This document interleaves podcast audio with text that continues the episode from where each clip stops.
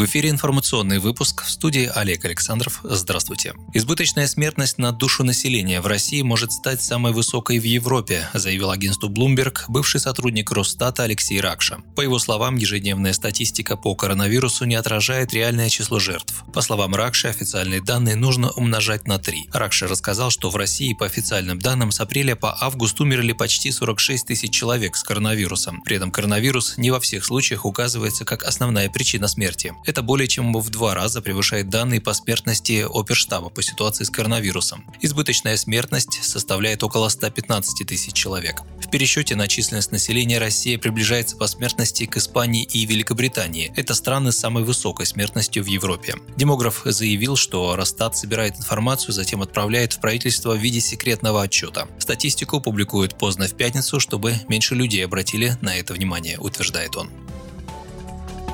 Тем временем в России, по последним официальным данным, за сутки выявлено 15 700 новых случаев заражения коронавирусом, говорится в сообщении оперативного штаба. У почти 26% заболевших нет симптомов болезни. За сутки умерли 317 пациентов. Это очередной антирекорд. Выздоровели 10 952 человека. Подчеркивается, что заразившиеся были обнаружены во всех регионах страны. С начала пандемии в России число заболевших составляет 1 миллион 447 335 5 человек, умерли 24 952 россиянина. Тарифы за пользование интернетом за следующего года могут вырасти, а все опять-таки из-за пандемии коронавируса, говорят эксперты.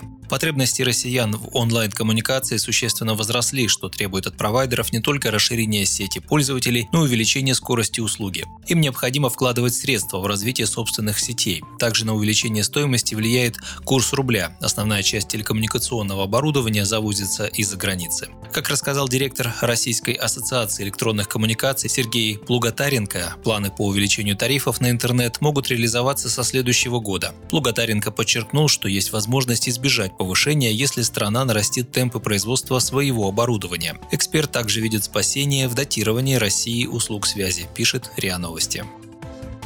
Федеральная антимонопольная служба обязала компанию Теле2 снизить стоимость тарифов. Сотового оператора уличили в нарушении антимонопольного законодательства. Ведомство обнаружило, что с 12 мая этого года Теле2 необоснованно повысила тарифы. Теперь компания обязана вернуть их к уровню, установленному до 12 мая. На исполнение решения у ООО Т2 Mobile, владельца бренда Теле2, есть 14 дней. Впрочем, в Теле2 не согласны с решением ведомства. Ранее в июне антимонопольщики выдали Теле2 предупреждение из-за повышения стоимости услуг более чем для 11 миллионов абонентов на 10%, потребовав вернуть тарифы на прежний уровень в течение двух недель. Однако Теле2 не выполнила требования ведомства.